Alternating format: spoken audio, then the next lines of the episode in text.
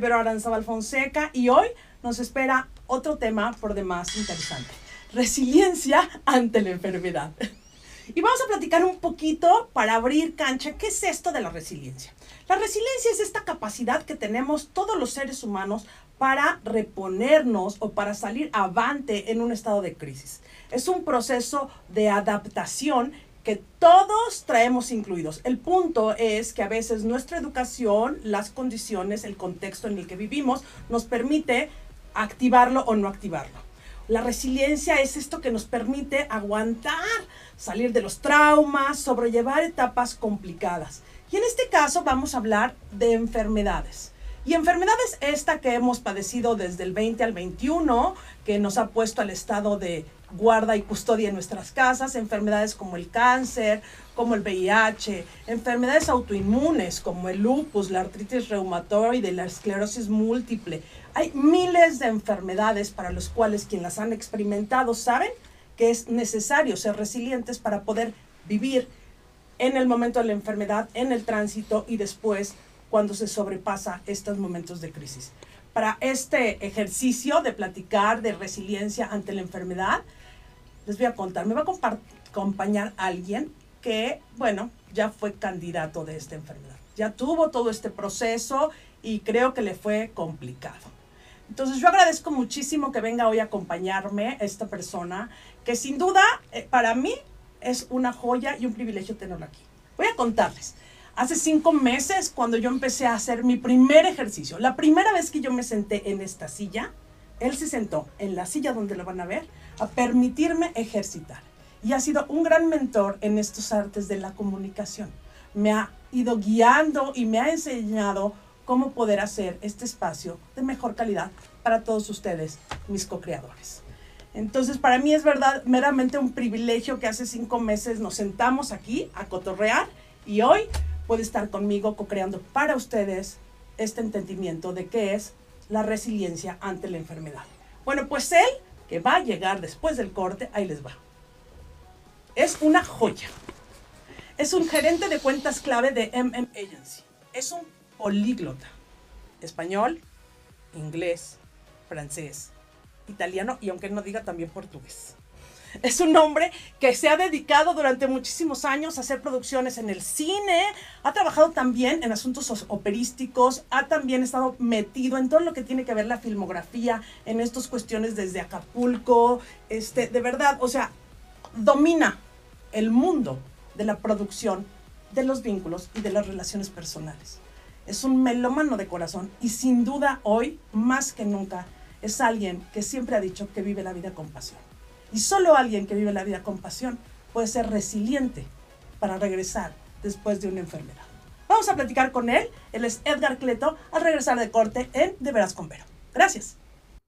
¿Cómo te sentirías si en tu vida diaria experimentaras calma, claridad y paz? Te invito a compartir un espacio gratuito donde conocerás técnicas energéticas de transformación y sanación en una práctica sencilla de meditación. Los lunes a las 5 de la tarde, vía Zoom. ID 527-996-195. ID 527-996-195. Ven a descubrir, explorar e integrar tu mejor versión en tu mayor beneficio. Life and Mindfulness, patrocinador oficial de De Veras con Vero.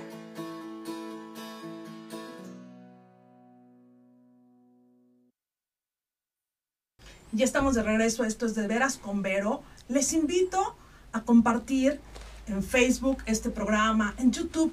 Píquenle a la campanita de MUTV, suscríbanse, síganos en cada una de nuestras transmisiones y recuerden, seguramente hay alguien en algún lugar, alguien que tú conozcas con quien puede resonar este tema. Compártele el programa. A veces no sabemos de qué forma, pero compartimos momentos de crecimiento. Edgar Cleto, bienvenido. Buenos días, ¿cómo estás, mi Muchísimas gracias por esa presentación. Dios mío, yo tenía miedo de cómo ibas a presentar. porque sé que tenías ahí algo de una pequeña bio, pero no sabía que tenías también. Entonces, este, y no, no, no, bueno, no, o sea, nada más digo, con Shushu que estaba hablando un poquito en portugués, pero mucho gusto, yo soy Edgar Cleto, eh, sí, trabajo aquí en MM Agency, estoy muy, muy, muy de la mano ahí eh, con Eddie, con Eddie Jaimes, ¿no? Con todos, con todos los chicos ahí que, que trabajamos dentro de las cuentas y comunicación, ¿no? Es algo que desde chiquito eh, se ha dado. Eh, uno tomó decisiones que no. me acuerdo que una vez un director me decía, ¿tú, ¿tú qué haces aquí? O sea, tú no, no, no, no, matemáticas no, o sea, vete al otro lado, ¿no? Y bueno, poco a poco lo aprendí. Es un gusto, es un placer estar aquí con ustedes. Gracias a toda la gente que se está conectando. Eh, y bueno, ¿qué te puedo decir? Bueno. Siempre me presentan a mí, pero también yo quiero agradecerte a ti. Porque eres una persona, y no sé, digo, la gente que la conoce, o la gente que hemos tenido oportunidad de compartir contigo, Sabemos que eres una persona que cuando llega ilumina, no sé cómo decirlo, ¿sabes? E-, eres alguien que siempre tiene una sonrisa, que siempre tiene una buena palabra para dar y, que a veces esa, esa palabra que ya lo veremos más adelante, que a veces no puede sonar tan buena es la correcta. Wow, vamos a ir ahí. Vamos a ir ahí. Fíjate, por ahí estuve escauteando un poco en relación a este término resiliencia que creo en este año se ha puesto de moda, es como palabra de moda, ¿no? De adaptarnos y movernos. Y a mí me llama la atención porque siento que los seres humanos estamos queriendo ser resilientes agarrados del pasado. O sea, en esta idea de que estamos pasando por un momento pandémico o una infección a través de un virus que se llama COVID-19 en este momento, en donde creemos que la realidad del universo, del mundo como la vivimos, va a volver a ser igual que como la teníamos antes de marzo del 2020 para México. Y la resiliencia azul justo trata de eso, de adaptarte al cambio, soltar el pasado, vivir el efecto de lo que está sucediendo en mi vida y avanzar. Claro, sí, y, parte de eso es... A mí me gusta mucho la palabra resiliencia. Cuando la escuché como que yo decía, qué rara suena, o sea, como que dice, qué, qué rara palabra. Cuando vi el significado, eh, me gustó mucho y me hizo, me hizo mucho sentido. Y me gusta mucho esta palabra porque es, al final es sacar lo mejor de la adversidad. Yeah. ¿No? Yendo avante. O sea, es realmente sacar algo positivo de una cuestión difícil que puede estar que podemos estar pasando. muchos hablan ahí, eh, digo, en un término a lo mejor muy de psicología, hablan cuestiones de traumas, hablan cuestiones de así, pero la resiliencia en general, si hablamos de sacar, por si me, me, me, lo entro así, es una cuestión de sacar lo mejor de la adversidad y ir, ir adelante. No, no porque sí es adaptarse, pero no solamente es adaptarse en un, en un término de, ok, ya me nivelé a la temperatura del agua, no, sino aparte aprender a nadar. ¿Dónde estás? Moverme en donde estoy. Claro, sí, sí, sí, es una cuestión también de movimiento. La resiliencia, y algo que estabas comentando ahorita es interesante, porque uno de los grandes puntos de la resiliencia o de las, de las, ¿cómo decir? De los bullets que una persona que es resiliente tiene, es lo siguiente, que es consciente también de sus limitaciones en ese momento. Muy importante. Y hay una cosa también que quiero mencionar. Eh, la resiliencia se aprende. No se nace con ella. No nacemos, no nacemos siendo resilientes. Y, las personas que hoy en día podemos ser resilientes o somos resilientes es porque hemos vivido adversidades. Que yo creo que a todos nos ha pasado en algún nivel pero es algo que se aprende, no es algo con lo que venimos en chip. Que yo sé que a lo mejor en un chip o en parte ahí de ADN podemos traer una parte donde salimos adelante, sí, pero esta parte de resiliencia, de buscar sacar lo mejor ante la adversidad y ir adelante, se aprende. Se aprende sin duda. Y aparte lo importante aquí que creo es darte la oportunidad. Como siempre digo, ¿qué tanto nos ponemos disponibles? Porque yo creo que hay muchos de nuestros co-creadores que en este momento seguro han pasado en algún momento de su vida por una enfermedad. Desde una gripa, un dolor de estómago, hasta cosas mucho más complejas. Pero a veces pasa que vivimos el momento comilla, comilla, traumático, el evento, la enfermedad, y queremos salir de ellos como si nada hubiera pasado. Claro. Ahí es cuando no estamos echando mano de la resiliencia. Ahí es cuando no estamos aprendiendo lo que yo, le llamo las lecciones o las oportunidades de integrar algo en mi vida. Claro. Pero cuéntanos y vamos a ir desglosando si quieres a través de tu experiencia, porque seguramente mucha gente va a empatizar en el proceso de la experiencia. No significa en la enfermedad, en el proceso. Claro. Vas por la vida cantando sí, y de repente Sí, y, y, tras, yo quiero compartir esto, justamente lo, lo menciono. ¿Por qué?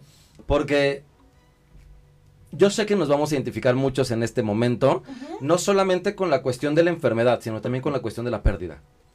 Por supuesto. Que por ahí pasó. Entonces, eh, hoy en día lo puedo venir a platicar contigo. Voy a platicar incluso cosas que nadie sabe de mi proceso, obviamente, de forma personal. Eh, y espero puedan ahí, o sea, les pueda ayudar. Y si hay alguna duda, por favor, o sea, totalmente podemos ahí a intentar abordarla. Gracias por compartir con nosotros. Yo feliz, feliz. Pero cuando, cuando me invitaste a tu programa a hablar de, de ese momento, eh, justamente estamos platicando hace que dos semanas aproximadamente. Y salió el tema. Entonces, yo feliz de poder venir aquí a decir lo que pasó eh, al principio, bueno, yo puedo decir que todo el año pasado, yo fui, yo fui uno de estos famosos, entre comillas, de los, de los que le llaman el, el COVID-idiota, ¿no? Que andaba para todos lados. que sí me cuidaba, pero, pero no guardaba realmente lo que tenía que guardar. Em, llegó un momento donde pasó, no siempre estuve bien, gracias a Dios siempre, siempre estuve bien, y de pronto vi a mi papá al principio, ¿no? Enfermarse. No sabíamos porque era muy al principio de la enfermedad, y de pronto pasó con papá. De pronto, más adelante, pasa con mi mamá. Ok. Mi mamá no salía. Mi mamá no salía para nada. Y yo, como salía, yo intentaba tener menor contacto con ellos. Yo no tenía contacto con ellos. Porque yo decía, yo si soy asintomático y donde yo llegue a traer la enfermedad a casa es peligroso. Ok. De pronto pasó con mi abuela y mi tía y mi primo. Y de pronto empiezas a ver que ya el círculo que estaba lejos ya se hizo aquí, ya está aquí, en, tu casa. Em, curiosamente, con todos los cuidados que pudimos tener, obviamente, eh, de, tener a, la familia encerrada. A mí me acuerdo, yo recuerdo mucho que yo estaba aquí en el trabajo y de pronto mi papá me dice, Edgar, tu mamá está en el hospital. Okay. Y, y se, se, le vienen a uno eh, muchas imágenes y muchos pensamientos porque no sabes qué va a pasar. ¿no? Exacto. Porque no tienes información de capa y cosas que escuchas del hospital y cosas que escuchas de fuera. Entonces, no sabes qué información tomar. Eh, llego yo al hospital a la una de la mañana y mi mamá sale ese día. dijeron, señora, váyase mejor de aquí, está bien, guárdese. Mi, mamá vivió el proceso en casa, entonces nos dio oportunidad un poco de poder tener ese acercamiento con el COVID, pero no con síntomas fuertes, sino algo tranquilo, que yo digo, gracias a Dios que, no pasó a mayores. De pronto cuando pasa con la abuela, mi abuela de casi 90 años, eh, yo recuerdo que le hablé a mi hermano, le hablé a mi hermano, mi hermano vive en Monterrey, y yo le dije, eh, la abuela tiene COVID. Y le digo, cualquier cosa, prepárate, ¿no? En cualquier momento. Y uno me dijo, ok. Entonces es como ir preparando también esta parte, pero siempre hacia allá. Claro, o sea, es que es interesantísimo cómo somos los seres humanos. Aunque lo vivamos muy de cerca, pero no está en nosotros, aparentemente la realidad la generamos en distancia. Por muy empáticos, compasivos, acompañantes que seamos, no estamos siendo nosotros los protagonistas de ese guion donde requiere todo un proceso de transformación. Claro. Hasta que de pronto llega el fin de año. Okay. Final de año, eh, bienvenido a 2021, qué padre. Yo recuerdo que yo hice hasta un, hasta un Zoom con mis amigos que estaban en otros lugares y yo feliz ahí celebrando con ellos a distancia. Me super desvelé y esas veces pues, obviamente que hace mucho frío y yo ante los cambios de clima soy no, así. Nice. por eso siempre traigo chamarra, por eso siempre traigo cosas. El, primer, el siguiente día yo dije, no, no, no, me, yo estaba muriendo y dije, ay, no, no, no, no, no me quiero parar, no me quiero mover. Pero el siguiente día me dio fiebre. Ok. Entonces yo dije, ay, ya me enfermé del, del, del 31. Y de pronto esa fiebre no paraba. Ok. Y yo decía, pero bueno, ok, a mí las fiebres generalmente me dan muy fuertes. Entonces dije, oh, igual y sí me pegó muy fuerte.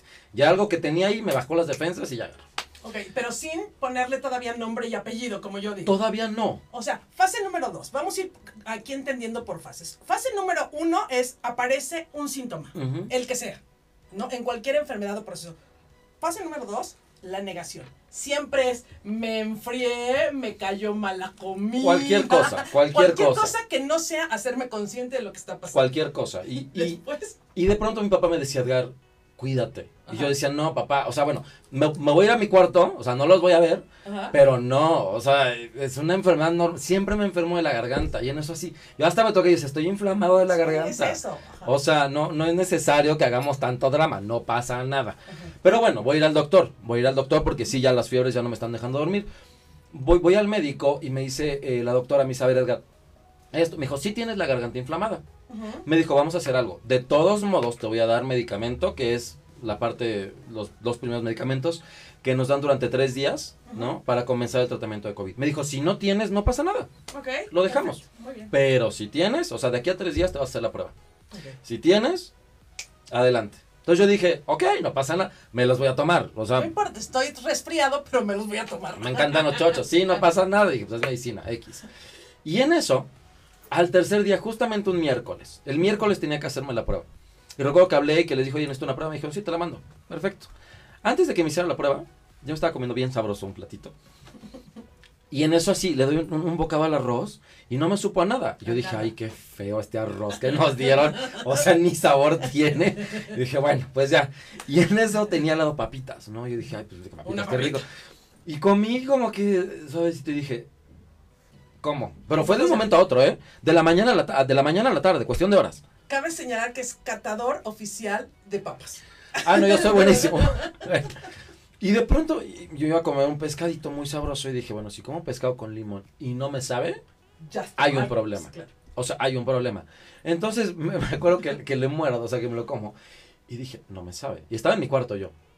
Me paré inmediatamente, un perfume me lo puse en la muñeca, no olí nada.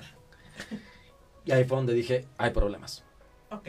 Tu primer emoción, angustia, enojo, preocupación, tristeza. Mi primer preocupación eh, fue que si yo ya estaba contagiado, yo no sabía si lo que yo había tocado había estado infectado y podía yo generar algún problema para mi familia. Aún yo estando en, en mi, en mi, en mi, en- En tu habitación. en tu contenido. cuando pasa le marco a un papá, le dije, ¿qué crees? Eh, ah, paso así. Y me dijo, ¿sabes qué? Voy por ti y vamos a ir con, con otro, con otro doctor, que es el que ha llevado a toda la familia de COVID. Perfecto. Voy con la doctora, me empiezo a tomar y todo, me dijo, ¿estás bien? Yo pensé que por ser joven, tengo 30 años, Sí es joven. tengo 30 años, yo pensé que por ser joven no iba yo a tener realmente un síntoma mayor. Porque tengo amigos que les pasó como de, ay, Lo que sí. ah, me encerré en mi casa, me aburrí, ya quiero salir. Entonces yo decía, pues igual y nada más va a ser tantito que se me va el aroma y el, y el, y el gusto. Y, y esto que pues la- la- lo que me estaba dando de fiebre fue porque me bajó un poco las defensas, pero es todo. Ok. Pues bueno, hermetizamos el cuarto. Y por todos lados. Y todos los protocolos. Entonces yo dije, bueno, pues sí, si aquí me tengo que quedar tres semanas, me tengo que quedar tres semanas. Pero cabe, cabe mencionar algo. Yo soy workaholic. Entonces, no tengo un problema obviamente con el trabajo. Ok. Entonces todo el tiempo yo estoy activo. Pero bueno, si quieres, seguimos. Después de un Después de un corte que nos están voltear- mandando. Él sí sabe voltear a ver la cabina y darse cuenta que tenemos que ir a un corte y regresamos a platicar con Edgar Cleto, resiliencia ante la enfermedad en De Veras con Vero. Gracias.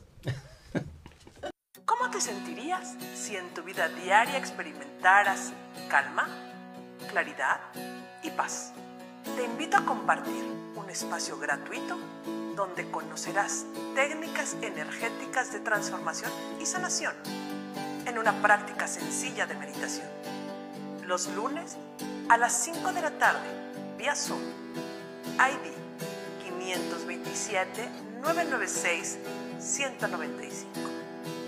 ID 527 996 195.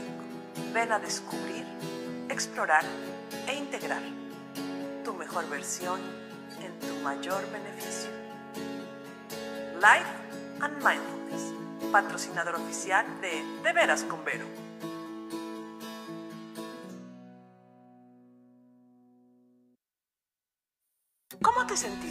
Sí, estamos de regreso a esto que es De Veras con Vero. Gracias por co-crear con nosotros este claridad espacio. Recuerden, y paz. Te suscríbanse, compartan esta experiencia. Seguramente en alguien ha de resonar todo esto que platicamos.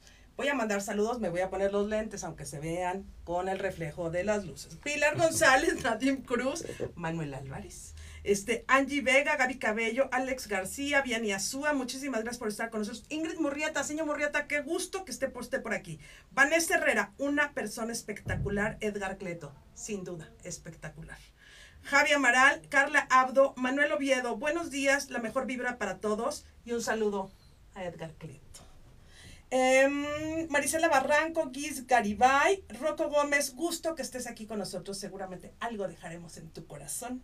Diana Bedoya, Elisa Velázquez, Fernanda Trigiani. Saludos desde Toronto. Saludos. Y Ana Jurado, Mónica Villela Corobet, como siempre, gracias por estar aquí. Continuamos, querido Edgar. Entonces, hermetizado. Hermetizado. Consciente de ser workaholic. Yo soy workaholic, pero también era esa parte donde, no solamente la parte de workaholic, sino que estaba yo trabajando en un proyecto grande y en ese momento era donde estaban pasando las cosas. Eh, entonces yo tenía que estar ahí. Entonces yo dije, no pasa nada. O sea, ahorita, aunque esté encerrado aquí con mi computadora, yo funciono. También era esa parte, obviamente, de seguir generando. O sea, ¿cuántas personas me tocó ver a mí que de pronto comenzaron a perder su trabajo?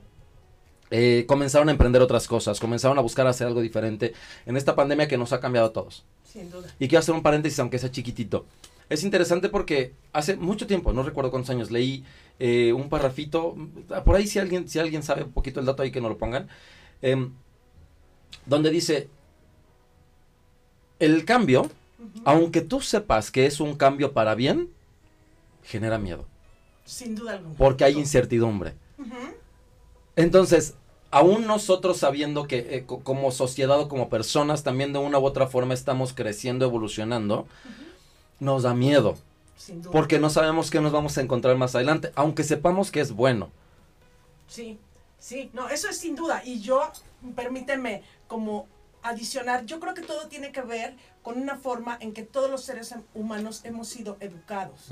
La curiosidad ante nuestra educación no es bien vista. Entonces, explorar nuevas alternativas en la vida cotidiana, automáticamente vamos a nuestra memoria infantil, donde no toques, no agarres, no metas los dedos ahí, no, eso no se agarra. Y entonces automáticamente nos volvemos adolescentes y adultos muy contenidos ante el, porvenir. Claro. Muy miedosos o muy precautorios ante los siguientes sucesos. Entonces es un chip normal que se nos activa a todos. O sea, viene algo nuevo, ¿qué es eso?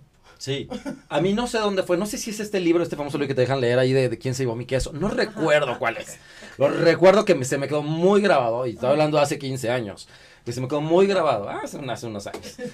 Que se me quedó muy grabado eso. Que decía, aunque el cambio tú sepas que es para bien, parafraseando, eh, el cambio genera miedo porque hay incertidumbre. Por supuesto. Entonces, bueno, yo sabía que también me tenía que acoplar de alguna forma. Pero ¿qué pasó? De pronto empecé a tener síntomas un poco más fuertes. Eh, fatiga, no crónica. Yo que pasaba de pronto, yo les decía, ¿sabes qué? Me siento muy cansado. Me voy a conectar a la junta, pero no voy a hablar. Ok. Entonces, de pronto teníamos junta con gente de Chicago, pero con gente de no sé qué, pero con, y los, las marcas, y yo decía, tengo que estar, porque no le ofrezcan cosas que no son. Y tengo que hablar. Y tengo que hablar, que ese era mi, yo tengo una bronca, o sea, si yo no hablo, yo, o sea, se me acumula y voy a explotar. No sé te pareces. o sea, no, no hay manera con, entonces yo soy así. Y, y, y es interesante porque de pronto la enfermedad me quita lo que yo siento que siempre he sido.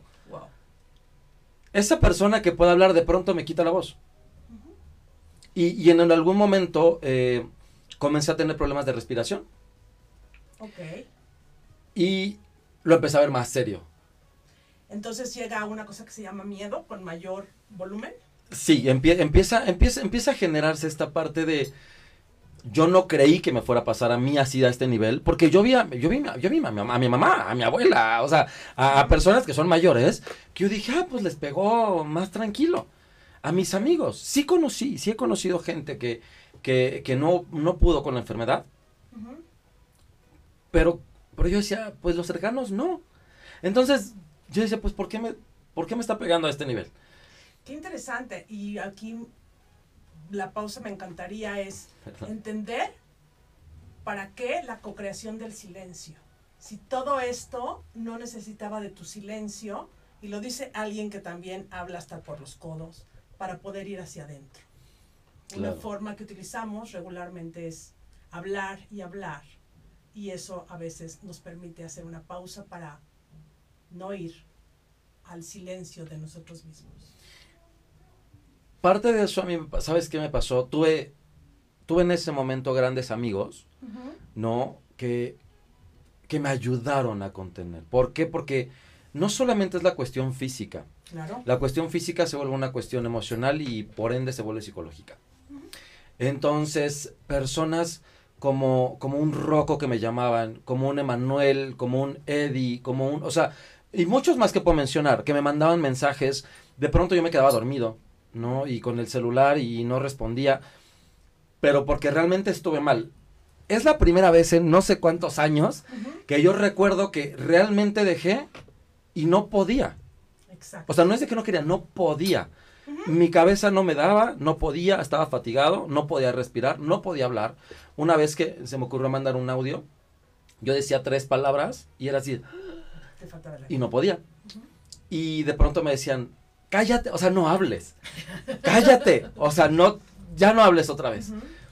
Entonces, esa parte también de contención emocional y psicológica, si ustedes conocen a alguien que está, está viviendo una situación así, o no solamente de enfermedad, pero una situación difícil, la cuestión de, de- de estar a veces genera mucho más, ¿no? Que lo que, lo que no, no estoy demeritando la cuestión obviamente de, de- de un doctor o un profesionista, pero me refiero que hay una cuestión emocional y una cuestión psicológica que también necesita contención. Por supuesto. Bueno, yo te diría que la parte más importante justo es esta contención emocional. Claro. Esta parte donde la gente se vaya sintiendo acompañada en su proceso. No necesitamos entender su proceso, no necesitamos No. ser doctores, no necesitamos ser so- psicólogos, ni chamanes, ni sanadores. Acompañar al otro empática y amorosamente en su proceso, porque a mí, en mi perspectiva, creo que siempre hay que darle lugar y honra a quien ha decidido vivir ese tipo de experiencias. Sin juicio, Claro, sí. sin etiquetas. Y también acompañarlo desde una parte neutral y clara, porque tendemos mucho los seres humanos a que cuando vemos a alguien en procesos de salud compleja es, ay, pobrecito. Claro. Y entonces a mí me parece que desde ahí desdignificamos el proceso valeroso del otro ser humano a experimentarse. A lo mejor no lo entendemos ni por qué Claro. ni para qué, a través de esa enfermedad. De pronto me encuentro con Vero Aranzabal Fonseca. Y me escribe, recuerdo que me escribiste. Y me dijiste, eh, Bello, me enteré que estás pasando esto, esto, esto. Si me permites poder apoyarte en esto, adelante. Yo dije, sí, claro, con todo gusto. Yo feliz en ese entonces, pues yo, o sea, decía, claro que sí, yo agradecía a todas las personas que estaban. Y, y recuerdo mucho esas partes, porque si bien muchos son contención, otros son el cachetadón. ¿Sí? O sea, una cuestión es la contención de no salgas de ahí y otro es el que te saca para decir, a ver, o lo haces o qué show. Ibero fue esa persona conmigo. Em, recuerdo muchísimo una, una, no sé si fue un mensaje o una llamada, donde a mí me dijiste, voy a parafrasear nada más, sí voy a hacerlo cortito, pero esta es una parte que, que a mí me ayudó mucho y me choqueó muchísimo también dentro de la enfermedad, porque recuerdo que me dijiste, a ver, tú no estás enfermo, eh, te menguaste en esto, en esto, en esto, en esto y en esto. Hoy en día hay tantas personas que están tomando la enfermedad como un pretexto para dejarse ir. Sí, así dije. Y recuerdo que tú me dijiste, si tú no tienes un propósito aquí, algo a que aferrarte aquí, para que sigas aquí, te vas a dejar ir. Y si tú quieres dejarte ir, adelante, también es válido. Claro. Pero piensa, reestructura y fíjate si no tienes un objetivo aquí en esta tierra. Si lo tienes, agárrate de ahí. Esa fue una de las partes que a mí me, que, que- que me chocó porque dices, pues sí, o sea, sí, sí tengo que tener alguno, ¿no? O sea, haber algo por ahí. yo creo que hay algo por ahí escrito para mí. Pero ¿qué pasa? Que de pronto en ese nivel te empiezas a replantear realmente cosas. Y dices, ¿cuál es mi objetivo? O sea, ¿realmente tengo algo a qué aferrarme aquí? Sí. compartir con alguien, hacer crecer a alguien, tener una familia, eh, tener un trabajo. ¿Qué, qué es lo suficientemente importante para agarrarme yo de aquí y no dejarme ir? Y yo creo que qué importante, pero ¿qué me da sentido? Porque a veces sucede que los seres humanos, cuando a alguien se le ocurre hacer este tipo de cuestionamientos Claro. desde la terapéutica y siempre desde el respeto y muchísima honra y amor al otro, es decir, ok, ve y busca en tu interior eso que te hace sentido a tu existencia. No a lo mejor eh, eh, lo más exitoso, lo más fancy, lo más grande que deseas. A veces los grandes tesoros de nuestra existencia están en lo más sencillo, en lo más sutil. Y eso nos arraiga a vivir en este planeta. ¿Pero qué pasó? Y viene el segundo comentario, que a mí me dice, me dice Vero, esta enfermedad te ha quitado tu voz, te ha quitado la palabra. Y me acuerdo que me dijiste, y es importante que si tú decides quedarte aquí, decidas qué vas a hacer cuando tu voz regrese. Yo siempre he sido una persona que, habla, que comunica, que le gusta constantemente estar en esta parte. ¿Por qué? Gracias, yo. Cuando me dice esto, me, doy cuenta que yo dije, habré estado desperdiciando yo también todo este tiempo, ¿no? Todo este talento. Todo esto que yo hago. Eh, y recuerdo que sí, sí me choqueó mucho porque yo dije, ¿qué voy a hacer? Porque también en ese momento yo me estaba replantando muchísimas cosas, ¿eh? Muchísimas, muchísimas, muchísimas cosas personales, laborales, este, de, de, de relación, eh, o sea, mil cosas que yo me estaba en ese momento también cuestionando, porque ya estás en un punto muy frágil y vulnerable. Y muchas veces el mostrarse así es complicado.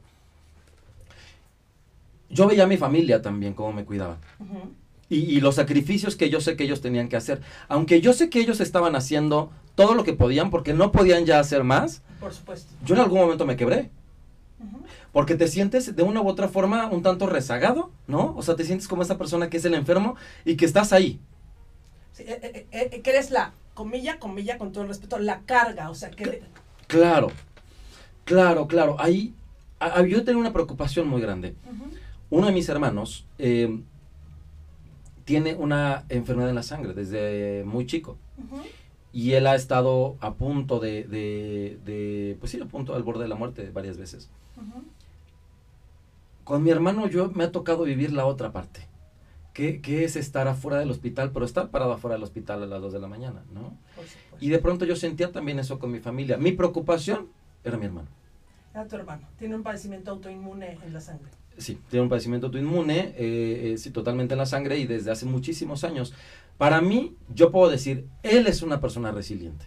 Sin duda. Yo pasé esta enfermedad, sí, pero mi hermano toda su vida ha peleado con una enfermedad. Y, toda su vida él ha salido adelante, el no poder tener contacto con otros niños, el no poder salir al sol, el, estar mucho tiempo en el hospital. y él es una persona que ahorita está terminando una carrera en comunicación. Maravilloso. Es una persona que es muy contenido, porque también es difícil de pronto entender a, los demás cuando estás ahí, pero, pero para mí él fue un ejemplo. Él era mi ejemplo y mi preocupación. Por supuesto, jugaba las dos papeles. Jugaba las dos partes. Fuerte. Vamos a ir a otro corte. ya dijo Javi que es el último corte. Todavía nos queda un rato para seguir platicando y regresamos a esto que es De Veras con Vero. Gracias. Te invito a participar en la espiral de meditación este es un espacio terapéutico y meditativo. Es una oportunidad para cambiar tu realidad, modificar tus creencias, patrones, emociones o vínculos en un espacio contenido y amoroso. Es una modalidad de taller semanal donde tus dudas e inquietudes serán resueltas. Compartamos este programa en el 2021. Un día a la semana, los miércoles a las 5 de la tarde. Duración 45 minutos. El encuentro será vía Zoom. ¿Y cómo funcionará? Trabajaremos temas que en mi experiencia todos necesitamos sanar. Utilizaremos técnicas de sanación y transformación específica y vamos a profundizar en los del curso Reconocer quién soy. Mejorarás tus habilidades meditativas y en cada sesión daré respuesta y alternativas de solución a tu proceso de reconocimiento. Compartamos este espacio para descubrir, integrar y explorar nuevas realidades. Visita la tienda y ahí podrás adquirir tu membresía para la espiral de meditación. Ahí descargarás el PDF con el ID para estas sesiones. Exploremos un espacio donde juntas descubriremos una mejor versión en nuestro mayor beneficio, siempre con el propósito de compartir algo más y convencida que entre todos creamos nuevas realidades. Te espero en la espiral de meditación. Iniciamos 7 de abril del 2021. Seguimos aquí platicando con Edgar Cleto en De Veras con Vero. Un saludo a Lina Lozano, queridísima Lina, te tenemos siempre en nuestro corazón. No dejen de ver su programa Los Libros de Lina, también por Mood TV. Entonces ya ven, suscríbanse en YouTube para que les lleguen los recordatorios de toda la barra de programación que tenemos, que estamos haciendo un gran esfuerzo desde el amor para crear contenido de calidad. Y bueno, si quieren seguir platicando conmigo y sabiendo más de lo que hago, ya está por fin la página veraranzabal.com, ahí están las tres experiencias, Awareness Coaching, Life and Mindfulness y todo lo que hemos creado con mis invitados en De Veras con Vero por Mood TV. Sigamos platicando. Me voy a ir un poco más rápido porque aquí el tiempo, ya sabes, yo me puedo extender lo que a mí me digan, habla dos horas, me hago tres. Sí. ¿Qué pasa después de todo esto? Después de todo el miedo, la incertidumbre, que era lo que iba a pasar, yo, yo estaba en cama, familia me escribía, mis primos, mis amigos. Em, me ayudó mucho. Y de pronto comienzo a salir, poco a poco. Después de una semana eh, de, de, dificultad en serios, dificultad de semana y media, no llegué yo al hospital. Pero sí me sentía bien mal. muy mal, muy, muy, pero muy sí mal. te canalizaron, sí. Sí, sí, sí hubo, sí, sí hubo una cuestión de, sí, sí, sí, sí, me tuvieron que, que poner intravenosa, me tuvieron que poner medicamento a ese nivel. Eh, yo estaba muy deshidratado, ya no había agua ni nada que me hidratara, entonces me tuvieron que poner mil cosas. Eh, y eso me ayudó mucho. No solamente eso, toda esta parte también, que yo sé que también tú trabajaste desde, desde tu parte, desde lejos, todas las personas que, que me mandaron cosas, que estuvieron ahí, todo eso siempre me ayudó. Por supuesto. Cada uno fue un granito para que, para que yo también comenzara a recuperarme, digo, gracias a Dios comencé a salir y comienzo yo a salir poco a poco. Poco a poco eh, me empiezo a parar. Ojo, yo no me podía bañar. Okay. Yo no me podía bañar. La doctora me dijo, no te bañas hasta que se acabe esto. Y yo, ¿cómo? No te bañas. En mi vida yo no recuerdo haberme quedado sin Ay, bañar. Tanto que te No, quería no, no, yo, no, no, no, no. No, sí, yo sé, yo no me bañé durante 17 días. ¡Oh, mi Dios! 17 días no pude bañarme. Y yo no olía nada, entonces pues yo estaba bien padre. Estaba Yo no cool. tenía problema. Pero no me podía bañar. No me podía bañar porque me dijo la doctora, tus pulmones están inflamados. Donde tú te metas a bañar y ese vapor te ayude todavía a inflamarlos un poco más y salgas al frío de enero, colapsas y te mueres ahí. No. Entonces yo dije, "Ah, puede esperar. Yo sí, sí, me, sí me causaba conflicto, ¿eh? Porque Ajá. yo, o sea, yo literalmente yo tenía mi peinado desde el 31 de diciembre Qué cool. hasta, hasta el 20 de enero casi, ¿no?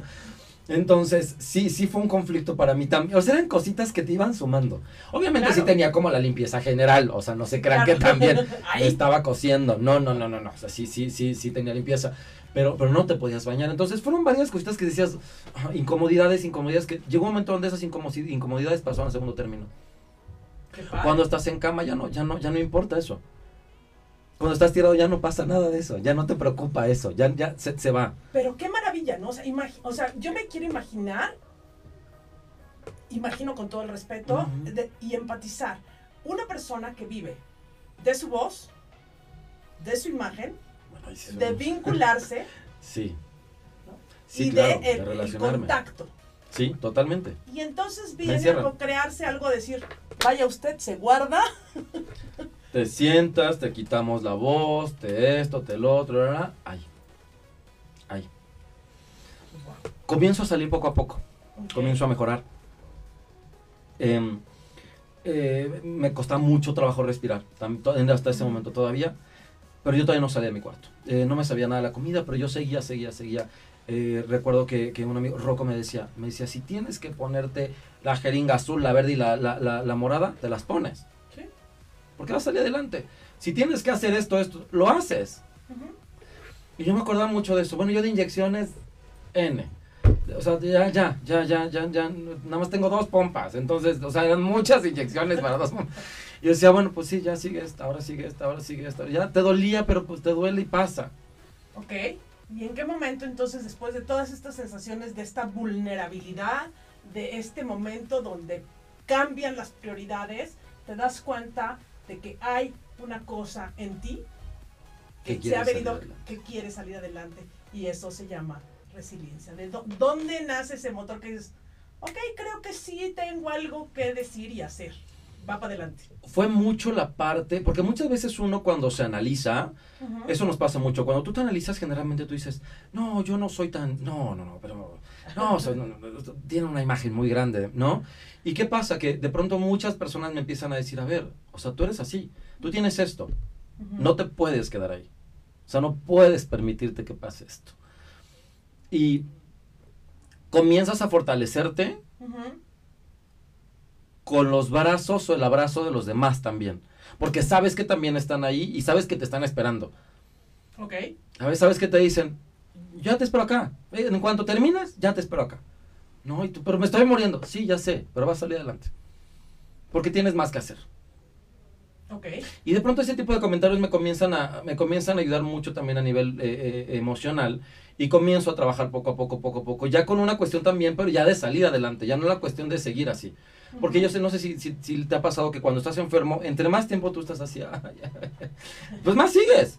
Bueno, te puedes claro. dos semanas ahí tirado cuando iba a ser de tres días. Es el arropo, ¿no? De, de la dolencia, ¿no? Hay que se vale. Se vale y cada quien tiene su proceso. El punto es que hay personas que arropan sus estados de crisis, de enfermedades y de dolor para toda la vida. Y deciden arroparse en este manto de, de víctima. Claro y quiero seguir, digo, cortando mucho lo que pasó, pero comienzo a salir adelante. Salgo de adelante y Edgar, hay secuelas. Ok. Edgar, hay secuelas. Edgar, no puedes caminar más de una cuadra. Edgar, eh, tienes contracturas musculares, dolores de cabeza, eh, se te va la onda. Yo comenzaba a platicar con alguien y se me iba la onda. Yo decía, ¿qué estaba hablando? Es que tenía la palabra aquí, se me fue. Okay. Y la doctora me dice, es normal. Es normal.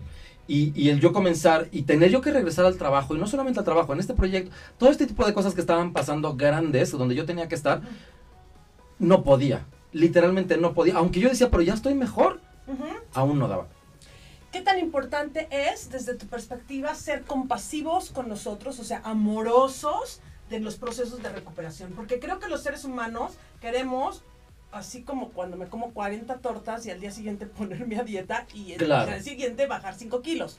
En procesos de enfermedad, sean pequeñas o enormes, estoy hablando de casos críticos y autoinmunes también, a veces creemos que cuando vamos mejorando, ya, todo pasó.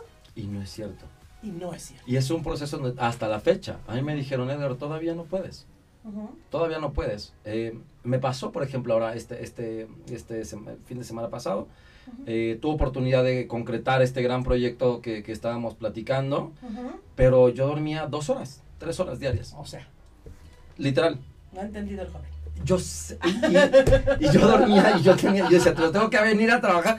Y de aquí me iba al sur y llegaba y salía a las 6 de la mañana de allá y me iba a casa y dormía dos horas y regresaba a la oficina. O sea, aparte de ese cansancio que yo tuve, que yo sé que el cuerpo me estaba dando en su momento, cuando termina, así me jalo. O sea, fue así. por eso tengo la voz así. O sea, yo, yo no, no la tengo ronquita, no es de que le haga así, sino que no me acabo de recuperar. Ok. De eso que pasó. También yo sé, digo, ahorita ya voy un poco presionando esa parte de los límites, pero esa parte de, querer salir adelante, también de querer generar, porque mi papá me decía, Edgar, cálmate. O sea, pues sí, yo decía, sí, papá, pero también yo tengo que generar. Ya me gasté todo lo que tenía. ¿No? también tengo que buscar generar. Claro, que, que es un gasto también. Claro.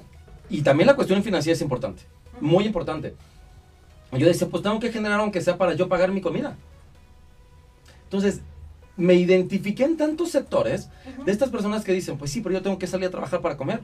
Por supuesto. Pues sí, pero estoy enfermo, pero tengo una familia. Pues sí, también, pero estoy enfermo, pero también tengo que hacer esto, pero también tengo que hacer esto, porque si no, todo esto depende de mí.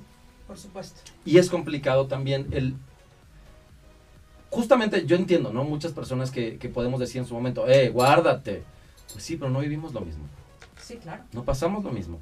Sí, me queda clarísimo esta parte donde todos a nivel mundial estamos en este tránsito, todavía es tránsito, les tengo noticias, ¿no? De esta enfermedad y de muchas otras de las cuales no se hablan y son verdaderamente presentes claro. y, y caóticas. Sin embargo, ¿qué sucede? Que cada ser humano tiene una realidad distinta de todo tipo, emocional, de compañía, económica, social.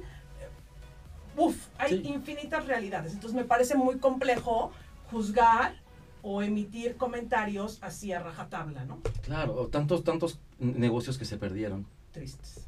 Tantas familias que, que vivían, hoy en día yo hasta la fecha me sigo preguntando, Ujú. ¿no? Y, y uno se para y, y de pronto comienzo a ver que en la oficina también se empiezan a enfermar. Entonces Sí. yo decía, ¿qué va a pasar? ¿Qué va a pasar? Gracias a Dios estoy aquí con ustedes. Puedo compartir un poco, digo un poco solamente, y lo intentamos hacer como muy llevadero, ¿no? Sí, como claro. muy somero, como muy, muy afable. Eh, pero hay cosas que también, antes del, del cierre te digo, yo, hay cosas que yo incluso no me he permitido. Tuve yo la desventaja de contagiarme con un familiar y ese familiar falleció. Ok. Y era un familiar muy cercano. Cuando yo me entero de eso, yo no podía ir al funeral. Yo no pude ir al funeral.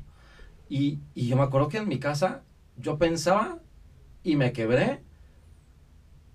Pero yo sé que aún en este momento yo sigo utilizando la cuestión de la negación, porque cuando llevo muertes muy cercanas no me permito dolerlas. Yo sé que no está bien, estoy consciente de eso, estoy consciente de eso, pero es una cuestión que yo me di cuenta. Me, me di cuenta que mi mecanismo de defensa de negación entró. O sea, también tuviste un proceso de aprendizaje a través de, de esta oportunidad de, de vivirlo así. Totalmente. Se nos acaba el tiempo en esta emisión de De Veras con Vero. Edgar Cleto, resiliencia ante la enfermedad. Tú que has vivido esto, tú que has vivido con alguien resiliente toda su vida ante una enfermedad, ¿qué le puedes compartir a los co-creadores? ¿Desde dónde tu perspectiva para que vayan avante, para que aguanten el chaparrón y para que después resistan los embates de la recuperación? Una parte importante que yo mencioné al principio fue la parte de conocernos también a nosotros, bueno, a Ujú. conocerte personalmente, este famoso aforismo, ¿no? De conocerte a ti mismo. Eh, cuando tú te empiezas a conocer y te aceptas, comienzas a darte cuenta de qué puedes empezar a hacer después de. Dos, parte importante de las personas que llegamos a ser resilientes en cualquier aspecto, digo, ahorita estamos hablando de la enfermedad, pero en cualquier aspecto, es que llegamos también a ser creativos. Y comenzamos nosotros a generar ideas de qué va a pasar después. ¿Por qué? Porque tú me lo preguntaste en su momento. ¿Qué vas a hacer después con tu vas? Ujú. ¿No? ¿Qué vas a hacer? ¿Qué vas a hacer después cuando regrese? Es algo que sigo trabajando. Pero hay, un- hay una cosa también importante. La cuestión de resiliencia, como yo les comentaba al principio, es una cuestión que se aprende. Es algo aprendido. Y solamente las personas que viven adversidades son las personas que para empezar tienen la oportunidad de ser resilientes. Claro. ¿sí? Porque al principio es una oportunidad, porque cada adversidad o cada problema ese es, ese es otro enfoque, eso es un punto importante, que es la oportunidad de poder ver cualquier problema y o adversidad como una oportunidad para crecer. Maravilloso. Eso yo siento que es lo importante. Porque no estoy hablando de, de ser positivo, no, no, no estoy diciendo ser positivo, no estoy, no estoy hablando de este tipo de filosofía, no, de, de salir adelante con librito, no, no, no, estoy diciendo, no estoy diciendo ese tipo de cosas, estoy diciendo ver la oportunidad literal en cada oportunidad que se nos abre como adversidad para crecer, para desarrollarnos. Yo agradezco tanto el rodearme de personas. Que son resilientes y que en sus comentarios a mí luego me dicen y me dicen no ha- hagamos esto hagamos esto salgamos adelante y todo el tiempo están generando este tipo de, de- de- de discurso personas Claro. que, se- que trabajan en ellos mismos si tú no trabajas en desarrollarte en seguir creciendo en ser mejor de alguna u otra forma a mí me encanta cuando la gente me dice es que no sé no sabes pero quieres Ya vamos bien. ya vas bien ya vas adelante Claro. no, pero la gente que no le interesa, ahí es donde yo digo, "Ah, qué complicado a veces el, el tener que jalar personas que no les interesa ser ni siquiera salvados, porque ni siquiera se dan cuenta que están siendo ahogados, que están, se están ahogando. Claro. Parte importante es eso. Crezcan, desarrollémonos, aprendamos, ¿no? Y veamos también qué puede salir con todo esto, porque pasa de que en algún momento yo, hace 10 años, empecé a trabajar en algo chiquito. Y paso a paso, paso a paso, paso a paso, después de muchos años digo, "Ah, ya no soy ese. Claro, soy algo mucho Ya no más soy grande. ese. Entonces, pues bueno, ese, ese es parte de, que, de lo que les quiero dejar un poquito. Gracias, mi Vero. Gracias a ti por acompañarnos. No, Eh, digo mi Vero como un sentido de pertenencia, por, por siempre estar también ahí, por esa, ese, esos consejos, ¿no? Que, que muchas veces lo que yo les decía, no, so- no solamente es lo que queremos, a veces es lo que necesitamos. Y es difícil, es muy difícil. Es muy difícil encontrarte en, en diferentes aspectos de tu vida y que de pronto llega alguien y te jale a ese nivel. Cuando uno generalmente pensaba que estaba bien. Agradezco muchísimo el que estés presente en De Veras con Vero, el que nos hayas acompañado con todos tus creadores y muchísimo más agradezco que me hayas dado la oportunidad de acompañarte en este proceso tan, complejo y como siempre, bueno, yo me pongo en servicio para acompañar a la gente. No sano, no soy chamana, solamente soy una awareness coach que acompaña a que cada quien logre su mejor versión en su mayor beneficio. Me encanta. Gracias. Gracias, gracias a ustedes. Cuídense mucho y cualquier cosa, pues aquí estamos. Número, te agradezco muchísimo por invitarme. Pues bueno, ya saben, se acaba el tiempo y hoy nos vamos a ir. Platicamos un poco de esto que es resiliencia ante la enfermedad. Me acompañó Edgar Cleto. Fue un placer co-crear con ustedes. Saludos por ahí a, Manuel Álvarez, a Patti Salazar, que por ahí nos dieron. Ok, ¿cómo pueden apoyar la enfermedad? Eh, en siguientes eh, programas vamos a platicar de esto que es Awareness Coaching, lo que hago y sin duda si alguien escribe todavía en la pleca del programa y quiere una sesión gratis hoy, les voy a regalar una sesión gratis para que vean esta experiencia de lo que es el Awareness Coaching. Como siempre, infinitamente agradecida con todo el equipo de Mood TV, con todos los que hacen posible que yo esté aquí sentada. La próxima semana, no se lo pierdan, 10 de marzo, Mexicanas adaptadas al 2021, honrando el Día Internacional de la Mujer. Yo soy Vero Aranzabal Fonseca, esto es De Veras con Vero y nos vemos la próxima. Que así sea. Gracias.